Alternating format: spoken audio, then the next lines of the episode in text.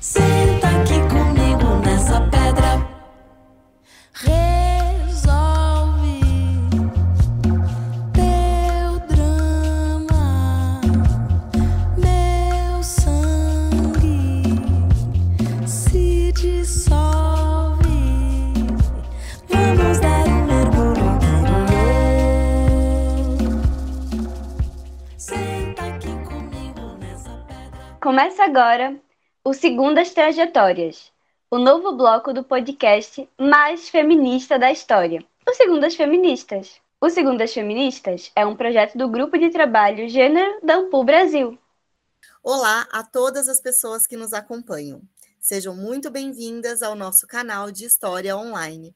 Eu sou a Marcela Boni, doutora em História e professora da Faculdade de Educação da USP. E eu sou Cauã Sopelsa, doutora em História e professora da Rede Básica de Ensino do Paraná. Juntas, apresentaremos o bloco mensal Segundas Trajetórias. O bloco foi criado pensando na dimensão da história pública, aquela que é feita não somente para vários públicos, mas com estes públicos. A nova série será dedicada à experiência de mulheres em sua mais ampla concepção, suas trajetórias serão nosso mote para oferecer às nossas ouvintes a pluralidade das existências na contemporaneidade.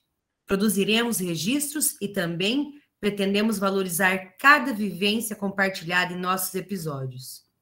Desde o início, nossa proposta tem sido divulgar pesquisas e produzir materiais que possam ser uma ferramenta didática. Mas, como historiadoras, não podemos deixar de pensar que estamos também produzindo fontes para a história. É por isso que neste novo bloco, que irá ao ar todos os meses, cada trajetória também será material de pesquisa e irá contar com a história dos feminismos e das feministas do Brasil. Senta aqui comigo nessa pedra. Em março desse ano de 2023, o Fórum Brasileiro de Segurança Pública publicou o relatório Visível e Invisível: A Vitimização de Mulheres no Brasil, com resultados de pesquisa que mostra que em 2022 todas as formas de violência contra mulheres aumentaram. A pesquisa estima que 18,6 milhões de mulheres de 16 anos ou mais sofreram alguma forma de violência os números de assédio sexual foram surpreendentes. Cerca de 46,7% das mulheres de 16 anos ou mais sofreram alguma forma de assédio sexual. A projeção feita pela pesquisa é de que cerca de 30 milhões de brasileiras foram assediadas sexualmente no ano de 2022. O assédio é resultado da cultura patriarcal e das imensas desigualdades de gênero e está sendo desvelado em todos os espaços, dentre eles as universidades. Pesquisas recentes indicam que no Brasil, mais de 70% das mulheres já sofreram assédio nas universidades. Por esse motivo, aprovou-se recentemente a Lei número 14.540, que obriga as instituições a criarem políticas educativas de enfrentamento a essa forma de violência. O assédio às mulheres, juntamente com outras formas de violência política de gênero, também está presente nas câmaras de vereadores, nas assembleias, Congresso, Senado e no Poder Executivo de todos os níveis. Quanto mais ocupamos esses espaços de poder historicamente destinados aos homens, mais cresce a violência sobre nós, como estratégia de humilhar, aterrorizar e nos fazer retornar silenciadas para o espaço doméstico. Para falar sobre esse e outros temas, o Segundas Feministas de hoje recebe a deputada estadual mineira Isabela Gonçalves Miranda. Bela Gonçalves, como é mais conhecida, é cientista política, doutora em pós-colonialismos e cidadania global pelo Centro de Estudos Sociais da Universidade de Coimbra e em ciência política pela Universidade Federal de Minas Gerais. Mulher lésbica e jovem, Bela atuou como assessora na Gabinetona, mandato coletivo de mulheres e com ações compartilhadas na Câmara de Vereadores de Belo Horizonte, onde também atuou como vereadora eleita.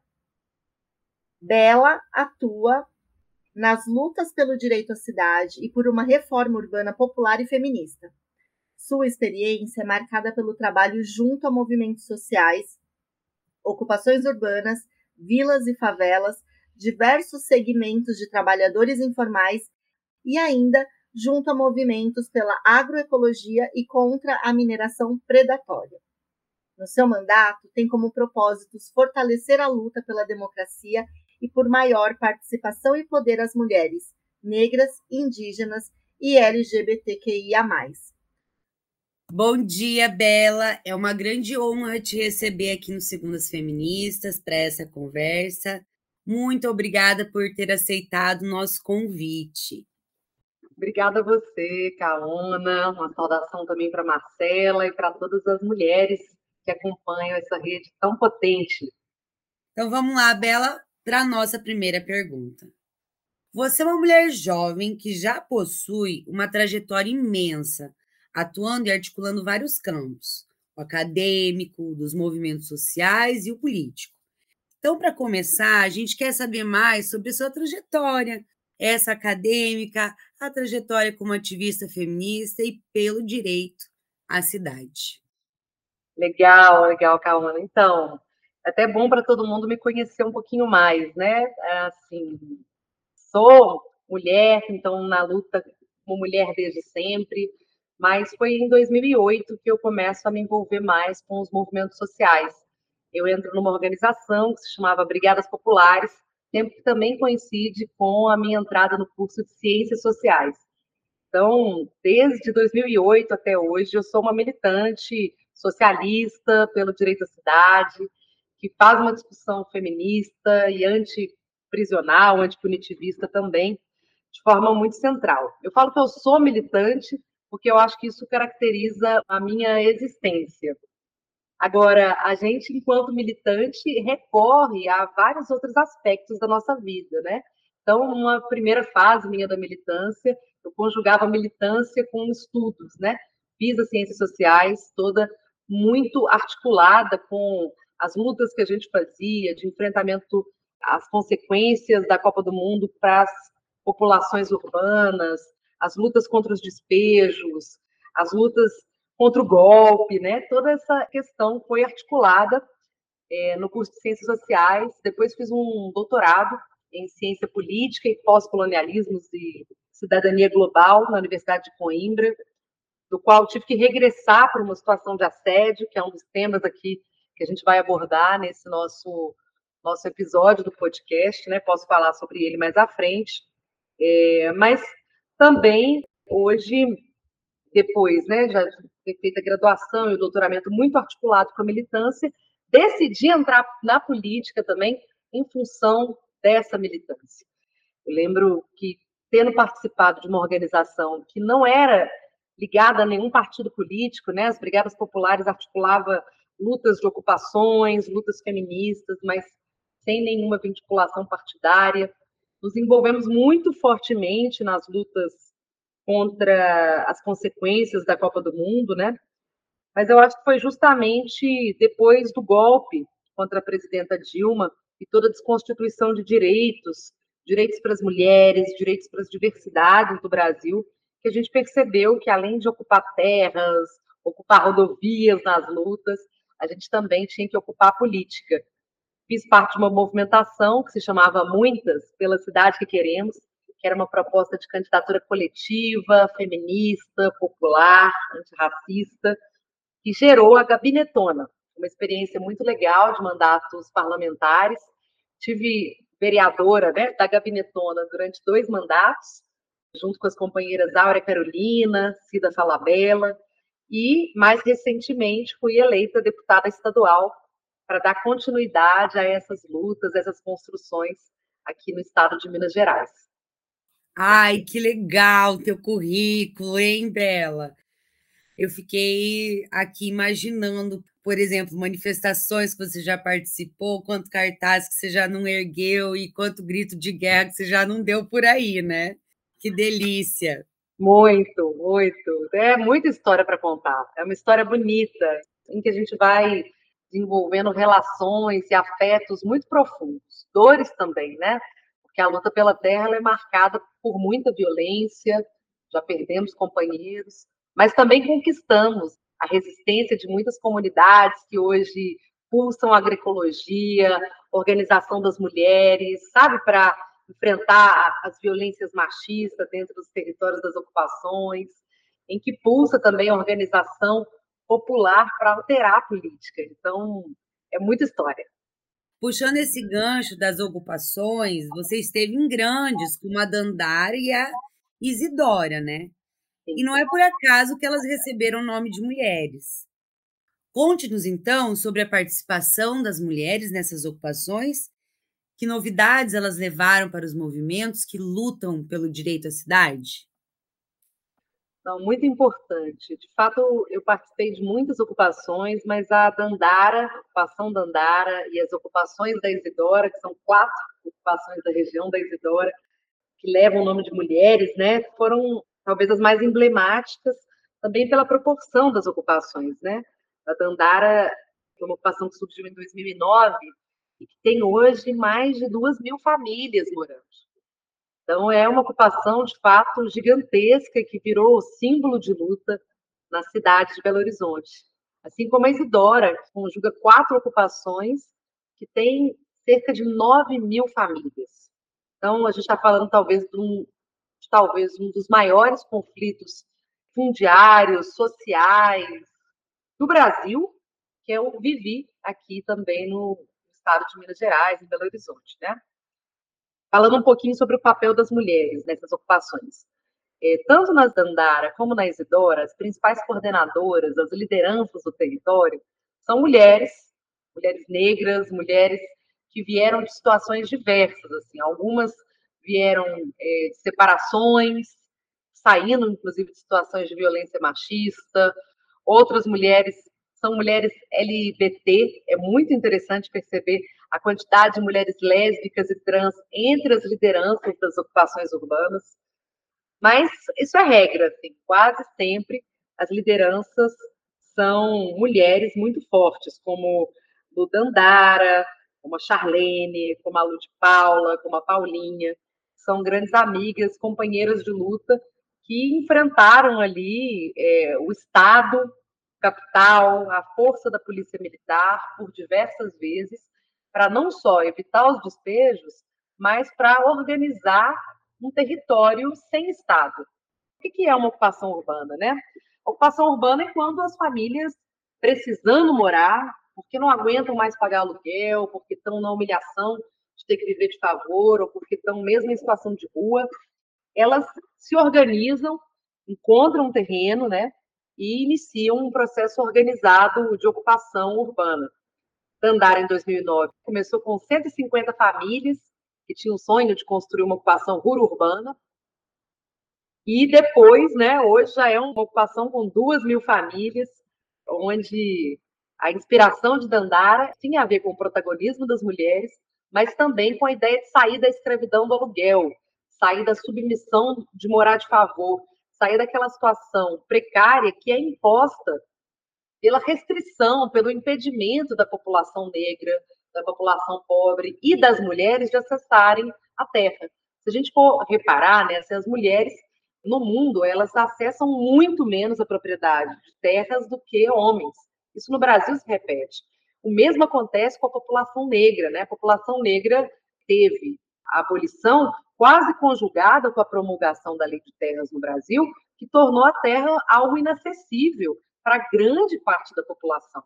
Quando a gente tinha, né, muitas vezes, migrantes europeus recebendo terras, mesmo que exploradas aqui em situações de trabalho, a população negra não teve acesso à terra e por isso a nossa Constituição, inclusive, reconhece os direitos quilombolas e reconhece a necessidade de reparação do roubo de terras, do esbulho de terras da população negra, né? Isso nas cidades, né? O impedimento do acesso à terra e à moradia para mulheres e a questão racial, né? Elas se juntam para formar grandes territórios onde as mulheres são as principais lideranças. Andara, esse caso, Isidora também esse caso. Né? Isidora surgiu em 2013, naquele momento de amplas lutas sociais, enfrentou uma tentativa de despejo que mobilizou mais de 4 mil policiais que vieram na época para a Copa do Mundo, para a capital, eles ficaram após para poder realizar o despejo. A gente conseguiu resistir esse despejo com marchas, manifestações, com atividades culturais. Sempre foi muito importante conjugar a cultura e fazer com que a cidade tomasse conta daquele conflito, né, que aquilo não ficasse um problema isolado daquelas pessoas que iriam ser despejadas, aquilo era um problema da cidade, porque a ausência de moradia é um problema de todas as pessoas. Né? No Brasil, hoje, nós temos cerca de 7 milhões de famílias sem casa, e só aqui na região metropolitana de Belo Horizonte, né, nós temos mais de 180 mil famílias sem casa. O interessante foi que Isidoro e Dandara são as mais conhecidas, mas a gente conseguiu é, mapear as ocupações organizadas e espontâneas que aconteceram nesse período, né, dos últimos 15 anos, que também coincide com o meu tempo de militância, e a gente vê que o povo organizado construiu mais de 100 mil casas em ocupações urbanas aqui na região metropolitana de Belo Horizonte. Então, é uma luta muito forte. É uma luta de um enfrentamento ao poder judiciário, uma luta de enfrentamento à violência policial, uma luta de enfrentamento às tentativas de grilagem interna e organização dessas comunidades, porque também dentro delas há contradições, e uma luta que tem mulheres como protagonistas. Eu acho isso muito forte. Tem uma grande amiga, companheira, a Charlene, que é liderança da ocupação Rosa Leão, e certa vez ela estava enfrentando uma situação de fofoca na comunidade. Eles estavam fofocando que a casa dela melhorou, o cabelo dela sempre andava arrumado, que ela estava fazendo aula de autoescola para tirar a carteira de motorista. Pessoas maliciosas querendo né, desorganizar e descredibilizar a liderança dela, como se ela tivesse tendo algum benefício eh, material da luta. E aí foi muito bonito que a gente participou de uma assembleia e os moradores foram um a um contando: não, eu sou cabeleireira e faço questão de ir lá na casa da Charlene fazer o cabelo dela de graça, porque ela tem que estar bonita para representar a gente quando ela vai na mesa de diálogo, quando ela vai lá no governo do Estado. Outro companheiro falava, né? Não, eu ajudo a olhar o filho da Charlene e a tomar conta da casa da Charlene, porque eu sei que ela tem muitas atribuições cuidando de toda a comunidade. Então, por que eu não posso dar uma força para ela? E um outro companheiro falou: não, Charlene está tirando carteira mesmo, ela está indo para baixo e para cima. Então, eu emprestei o meu cartão para ela parcelar muitas vezes a autoescola e tirar a sua carteira. Eu dei um exemplo assim de que essas mulheres, elas são as lideranças, mas ser liderança desses territórios é muito difícil. Porque você enfrenta o patriarcado, enfrenta o machismo e precisa contar com uma rede de apoio que esse próprio território constrói, né? E o movimento social é muito sobre organizar isso também, né? Organizar essa dinâmica da luta para fora, mas organizar também a dinâmica comunitária para dentro, para fortalecer essas mulheres. Ninguém solta a mão de ninguém, né, Bela? É isso aí. Que legal. Continuando, então, conforme introduzimos nesse episódio, a violência contra mulheres em todos os níveis tem aumentado sobretudo o assédio, agora denunciado em um espaço antes inimaginável, que é a universidade. Junto com o assédio sexual, tem se desvelado outras formas, como uma prática antiga mais silenciada, o extrativismo intelectual. Recentemente, você, Bela, tornou público que, infelizmente, também foi vítima dessa violência. Poderia nos falar um pouco sobre essa experiência e sobre como você avalia as práticas de assédio na academia? Certo. Eu acho que as mulheres que lutam e as mulheres que não lutam, elas estão sujeitas à situação de assédio o tempo inteiro, desde que nascem. Né? Os dados que foram apresentados pela Marcela no início vão dar conta de uma situação de assédio continuada, né?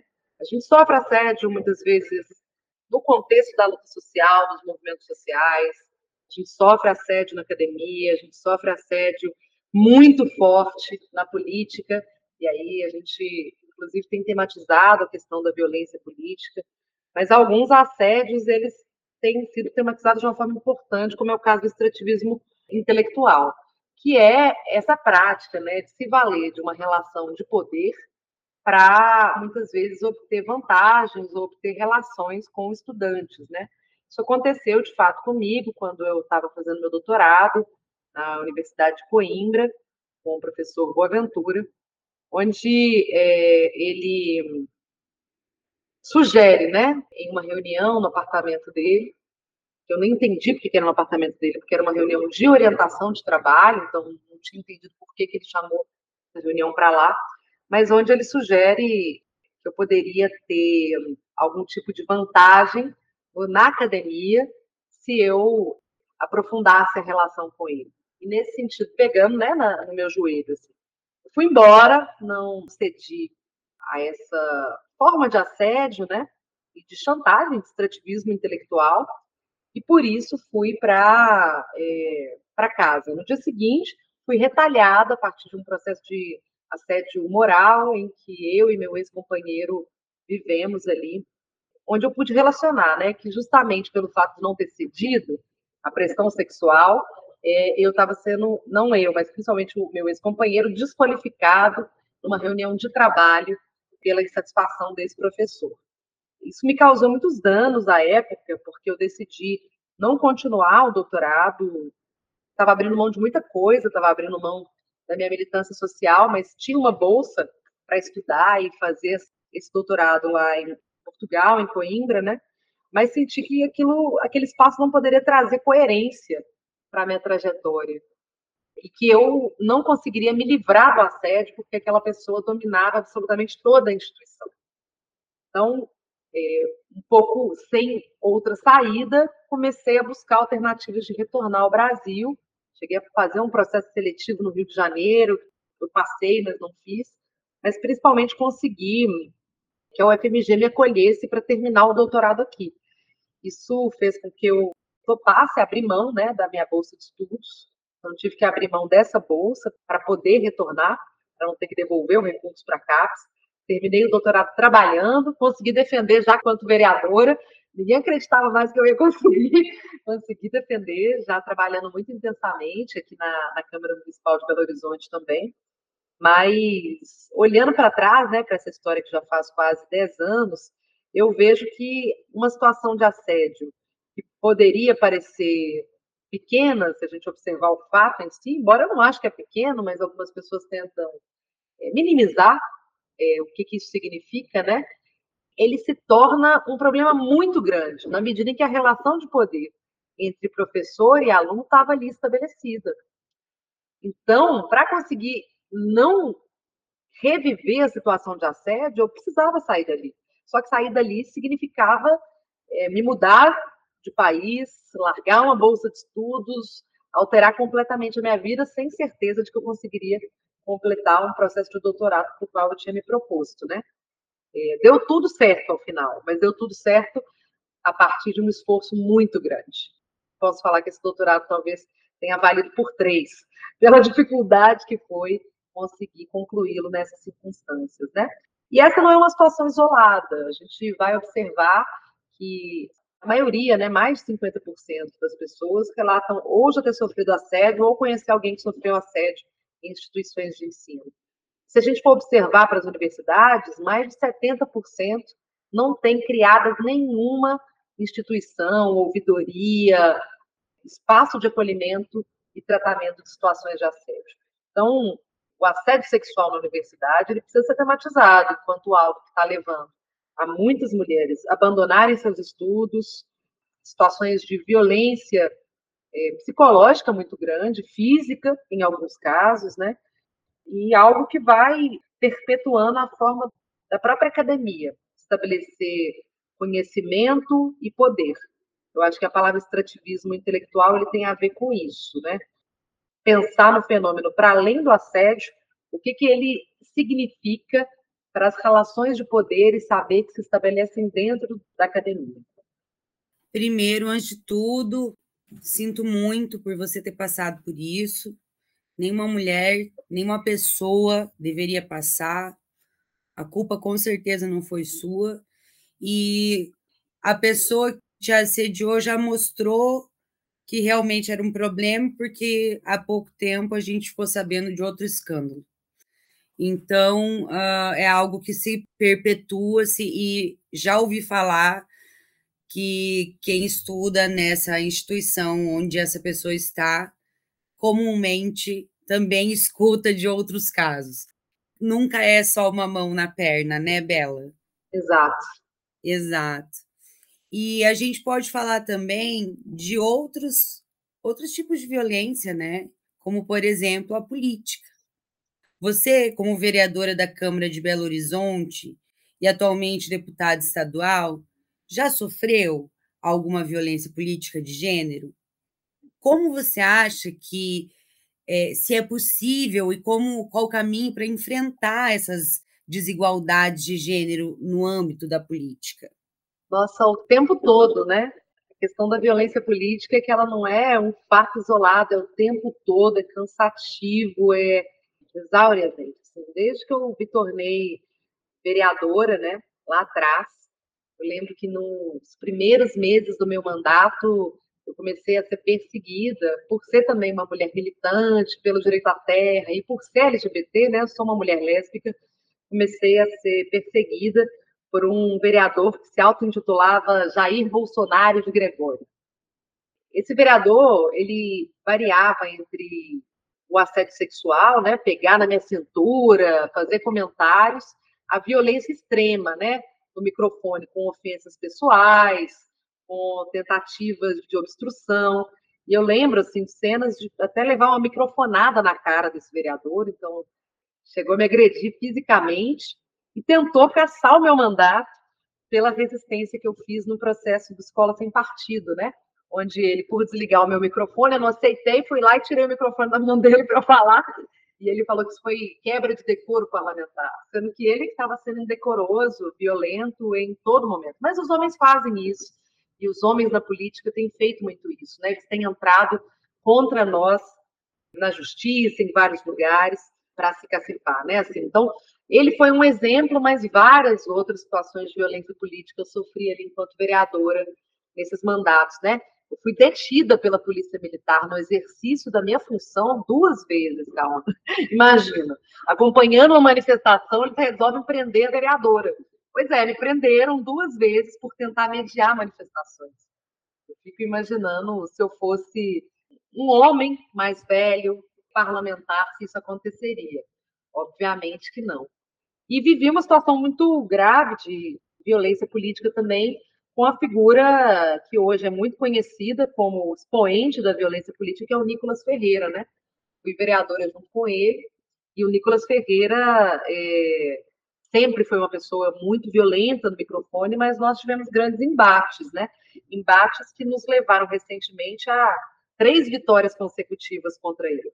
A primeira vitória que nós tivemos enquanto partido, né, foi de caçar a chapa que o elegeu vereador aqui em Belo Horizonte. Infelizmente, ele não perdeu o mandato porque já tinha virado deputado federal, mas a gente conseguiu caçar essa chapa pela utilização de candidaturas laranja, que era a chapa do PRTB.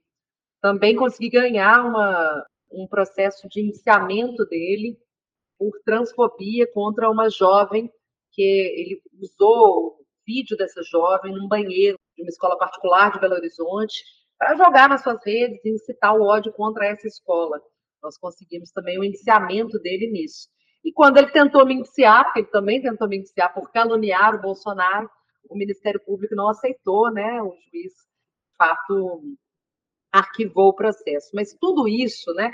Essas situações vão gerando um desgaste permanente que tiram a gente do foco central do nosso trabalho. Quer dizer, eu não fui eleita para brigar com o Jair de Gregório, não fui eleita para brigar com o Nicolas, eu não fui eleita para fazer a luta contra os bolsonaristas.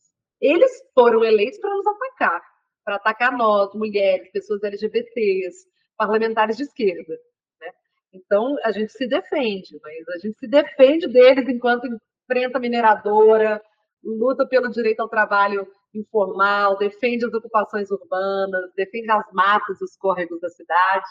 Falo que a gente tem que fazer uns 10 mandatos em um nós que somos mulheres e que estamos sujeitas à violência política. É revoltante, né? E como você falou, essas violências elas tiram o foco do teu trabalho. Então, a força que você iria colocar e direcionar para algo, você vai ter que dividir, vai ter que fracionar parte para a luta que você estava realmente travando, parte para se defender, enfim, é uma forma de atrapalhar o teu desenvolvimento e o teu trabalho. Então, não deixa de ser uma outra violência, né, Bela? É interessante, né, que eu falei agora que o doutorado valeu por três e no mandato a gente tem que trabalhar por dez, mas é sempre sobre isso, né, assim, para fazer o básico pra, do nosso trabalho, a gente tem que fazer o nosso trabalho e nos defender do assédio, fazer o nosso trabalho e nos defender da violência política. O tempo inteiro é sempre muito mais difícil para as mulheres, né? E aí, assim, com todos os recortes, né? As mulheres são diversas. Então, algumas mulheres, pelas suas posições, inclusive, podem ter facilidades de navegar no campo da política, especialmente quando concordam com o patriarcado. Agora, nós que não concordamos, nós que estamos em diálogo né, com o movimento negro, o movimento quilombola, o movimento indígena, nós que somos pessoas da LGBT, né, no caso, sua primeira parlamentar orgulhosamente LGBT em 180 anos de Assembleia Legislativa, para nós sempre vai ser mais diferente, mais difícil, né? Mas nós estamos aqui para fazer essa luta, para ir transformando as estruturas. Mela, eu estou amando a conversa, estou amando falar com você, conhecer melhor a tua trajetória, as suas bandeiras. Mas, infelizmente, o episódio está chegando ao fim e eu te deixo esse espaço para falar sobre as suas redes sociais, algo que você queira divulgar, sobre a temática também, e depois se despedir. Então, Cauana, eu queria contar primeiro né, que nós protocolamos um projeto de lei para a criação de um protocolo de enfrentamento ao assédio nas instituições de pesquisa, é, extensão e ensino aqui do estado de Minas Gerais. Eu acho que transformar essas questões, essas dificuldades que a gente passa em lutas, em novas leis, é fundamental. E esse projeto foi construído com várias mulheres através de um laboratório popular de lei, que é a forma como a gente constrói os projetos de lei aqui no nosso mandato. E queria convidar todas as mulheres para acompanharem o nosso trabalho nas redes sociais. Nós estamos aqui hoje né, no enfrentamento muito sério à mineração e suas consequências. Essa tem sido uma das lutas incansáveis do meu mandato, mas também pela recuperação da política urbana, da política do direito à moradia, do direito à cidade, né? Estamos aí com um novo governo federal, tá certo que no estado a gente enfrenta aqui um bolsonarista de carteirinha, que é o Zema, mas nós temos um novo governo federal aí com novas políticas para a população LGBT, para as mulheres, que a gente precisa disputar, precisa construir. E o acompanhamento dos mandatos populares, parlamentares, é uma forma de participar também. Então, deixo para todo mundo minhas redes, é Bela com dois L's, Gonçalves ponto oficial, meu Instagram, e também no Twitter, Facebook, vocês vão achar enquanto Bela Gonçalves. Acompanha nosso trabalho e vamos juntas, lutando contra o assédio, lutando por mais mulheres na política, porque nós não queremos ser exceção, nós queremos ser muitas dentro desses espaços. Assim nós vamos conseguir construir lutas é, que de fato revolucionem, que superem situações como do assédio que esse capítulo aqui trata, né? Bela, obrigada mais uma vez por ter disponibilizado teu tempo para fazer essa gravação. Obrigada por ter partilhado com a gente as suas histórias. Eu fiquei com o estômago embrulhado, eu senti junto com você. Imagino que lutar falando disso também seja uma espécie de necessidade, mas que exige muita energia. Então, obrigada mesmo pela oportunidade de te ouvir falando disso. E a gente vai lutando por um mundo onde um dia a gente não precise ser forte o tempo todo e ser tão forte. Obrigada a todas as pessoas que nos acompanharam nesse episódio. Esperamos vocês na semana que vem com mais conhecimento produzido pelo podcast mais feminista da história. O Segundo as Feministas, é claro. Seguimos na luta. Gostou do programa? Esse foi o Segundas Trajetórias, o novo bloco do Segundas Feministas, onde cada episódio irá contar a história de uma ou mais mulheres incríveis. Não esquece de seguir nas redes sociais e curtir esse episódio. Até o mês que vem!